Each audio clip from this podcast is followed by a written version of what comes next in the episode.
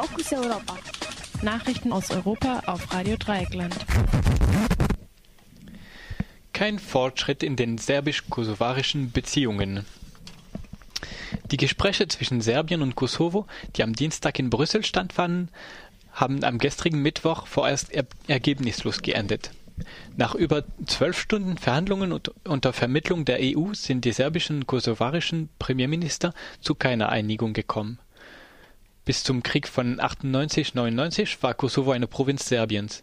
Seit Kosovos Unabhängigkeitserklärung im Jahre 2008 will Serbien die Souveränität des neuen Staates nicht anerkennen. Grund für die Unstimmigkeit in diesen Verhandlungen seien die Rechte der serbischen Minderheit gewesen, laut der taz. Ethnische Serben machen 10 Prozent der Bevölkerung Kosovos aus, bilden aber in Gebiete wie Nordkosovo die Mehrheit der lokalen Bevölkerung. Die kosovarische Regierung weigerte sich, zu viele Befugnisse an die serbische Gemeinschaft zu gewähren, aus Angst vor einem Separatismus der serbischen Minderheit. Serbien hingegen forderte mehr Rechte für die serbische Gemeinschaft, insbesondere im Polizei- und Justizwesen weiterhin wehrte sich Serbien gegen Kosovos Absicht, Sicherheitskräfte im Nordkosovo zu stationieren. Dabei war der Ausgang der Gespräche für Serbien und Kosovo von großer Bedeutung. Die EU hatte die von Serbien angestrebten EU-Beitrittsverhandlungen sowie die von Kosovo gewünschte Assoziierung an die EU an die Bedingung geknüpft, dass die Verhandlungen erfolgen nach acht, nach acht Runden formeller Gespräche war es die letzte Chance, unter Vermittlung der EU zu einer Einigung zu kommen. Die Premierminister beider Staaten erklärten sich jedoch bereit, die Verhandlungen künftig fortzuführen. Deutsche Anti-Atom-Initiative erklärt sich solidarisch mit russischen Umweltschützern und Umweltschützerinnen. Infolge der Welle der Durchsuchungen bei zivilgesellschaftlichen Organisationen in Russland erklärten sich am Mittwoch deutsche Anti-Atom-Initiativen solidarisch mit russischen Umweltschutzorganisationen. Eine gemeinsame Erklärung wird unter anderem vom Bundesverband Bürgerinitiativen Umweltschutz und von Kontratom unterstützt. Ihre Partnerorganisationen Eco Defense in Moskau, Eco Perestroika und Bellona in St. Petersburg und die ökologische Baikala-Welle in Ankara, in Angarsk und Irkutsk seien in den letzten Tagen durchsucht worden diese Anti-Atom-Initiativen fordern die russische Regierung dazu auf, diese Repressionsmaßnahmen gegen zivilgesellschaftliche Organisationen sofort einzustellen und die diskriminierenden Gesetze von 2012 zur Registrierung von sogenannten Agenten aufzuheben. In der Erklärung fordern sie außerdem die Bundesregierung dazu auf, konkrete diplomatische Initiativen zu ergreifen, um sich bei der russischen Regierung für die Wahrung der demokratischen Grundrechte einzusetzen Seit einigen Tagen werden zivilgesellschaftliche Organisationen, etwa Menschenrechts- oder Umweltschutzorganisationen, verstärkt Opfer von Durchsuchungen. Diese Durchsuchungen sind Teil einer Kampagne der russischen Regierung gegen vermeintliche ausländische Agenten, sprich Nichtregierungsorganisationen, die teilweise vom Ausland finanziert werden. So würden so wurden in den letzten Tagen bereits die russischen Büros international tätiger Organisationen wie Human Rights Watch, Transparency International und der Konrad-Adenauer-Stiftung durchsucht. Mehrere Menschenrechtsorganisationen haben eine Klage beim Europäischen Gerichtshof für Menschenrechte gegen die Registrierungspflicht als Agenten eingereicht. Kommission und Internationaler Währungsfonds geben sich zufrieden mit dem zyprischen mehrjährigen Reformprogramm. In einer gemeinsamen Erklärung gaben sich gestern Kommissionsvizepräsident Olli Rehn und IWF-Chefin Christine Lagarde zufrieden und hilfsbereit mit dem von Zypern vorgelegten mehrjährigen Reformprogramm. Sie begrüßten einen ehrgeizigen Anpassungsprogramm, die die Grundlage für das Wachstum und die Schaffung von Arbeitsplätzen bilden Sie begrüßen auch die beabsichtigten Reformen der Steuer- und Wohlfahrtssysteme, die auf Nachhaltigkeit, auf soziale Gerechtigkeit und auf den Schutz von gefährdeten Gruppen abzielen. Andere Quellen sehen die Situation weniger optimistisch über die Perspektiven für Wirtschaft, Beschäftigung und Gerechtigkeit in Zypern.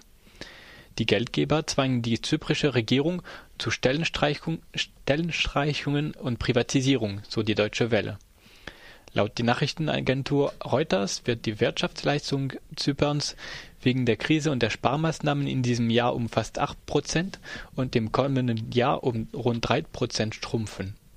Erst 2015 soll die zyprische Wirtschaft mit einem Prozent wieder wachsen. Wenn es um die Gerechtigkeit der Abgabe auf Einlagen über 100.000 Euro geht, weist die taz auf die Tatsache hin, dass diese vor allem gewöhnliche zyprische Bürger treffe nur die Filialen, nur die Filialen zyprischer Banken, die sich auf zyprischem Boden befanden, mussten in den letzten Wochen schließen. Filiale im Ausland, etwa in England und, und Russland, wurden nicht geschlossen. Dadurch konnten erhebliche Summen auf anderen Konten überwiesen werden von Firmen und Privatpersonen aus anderen EU-Staaten und Russland, die in Zypern vermutlich Steuern hinterzogen es gebe außerdem Hinweise, wonach private und gewerbliche Einlagen von Menschen im Umfeld von hochrangigen Politikern wie Präsident Nikos Anastasiades über die Zwangsabgabe informiert wurden und in letzter Minute, Millionenbeträge überwiesen. Linke Bundestagsabgeordnete Sarah Wagenknecht bezeichnet, bezeichnete es ein Skandal, dass sich die Bundesregierung bei der Rettung zyprischer Banken nicht für die Frage der Kapitalflucht und der Geldwäsche auf Zypern interessiere.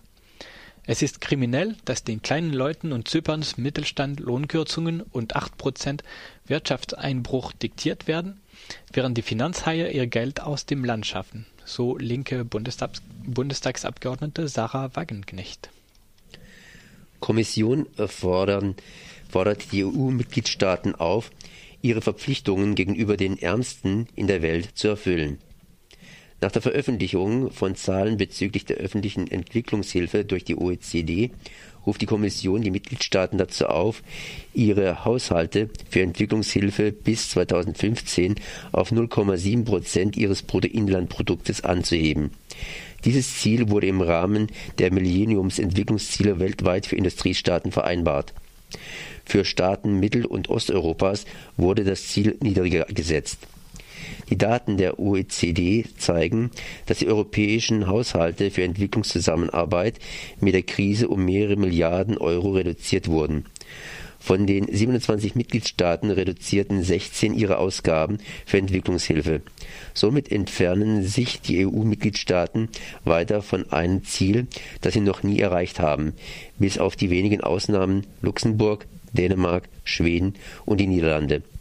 Deutschland ist mit rund 0,5 Prozent des Inlandproduktes für Entwicklungszusammenarbeit noch weit entfernt von der Zielsetzung.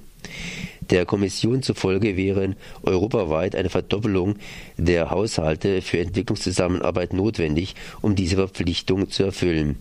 Unter allen OECD-Staaten bleibt die EU als Ganzes trotzdem mit über die, die Hälfte der Investitionen für Entwicklungszusammenarbeit die größte Entwicklungshilfsgeberin, Hilfsgeldgeberin um die Mitgliedstaaten zu höheren Investitionen in Entwicklungszusammenarbeit zu bemühen, erinnerte Entwicklungskommissar Andris Piebalgs an die Krise am Horn von Afrika und im Sahel. Entwicklungshilfe an arme Regionen der Welt sei ihm zufolge die beste Prophylaxe gegenüber bewaffneten Konflikten. Zurückgetretener Haushaltsminister Frankreich gesteht Steuerbetrug zu. Der vor kurzem zurückgetretene französische Haushaltsminister Cahuzac hat gestern Steuerbetrug zugestanden. Ende 2012 hatte die Online-Zeitung Mediapart den Skandal aufgedeckt.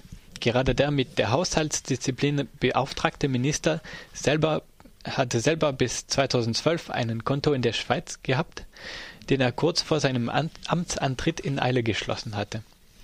Bis zu seinem, bis zu seinem Rücktritt hatte Cahusac seine Unschuld und die Inexistenz von solchen Fakten beteuert. Als die Justiz eine Ermittlung eröffnete, wurde er zum Rücktritt gezogen, gezwungen.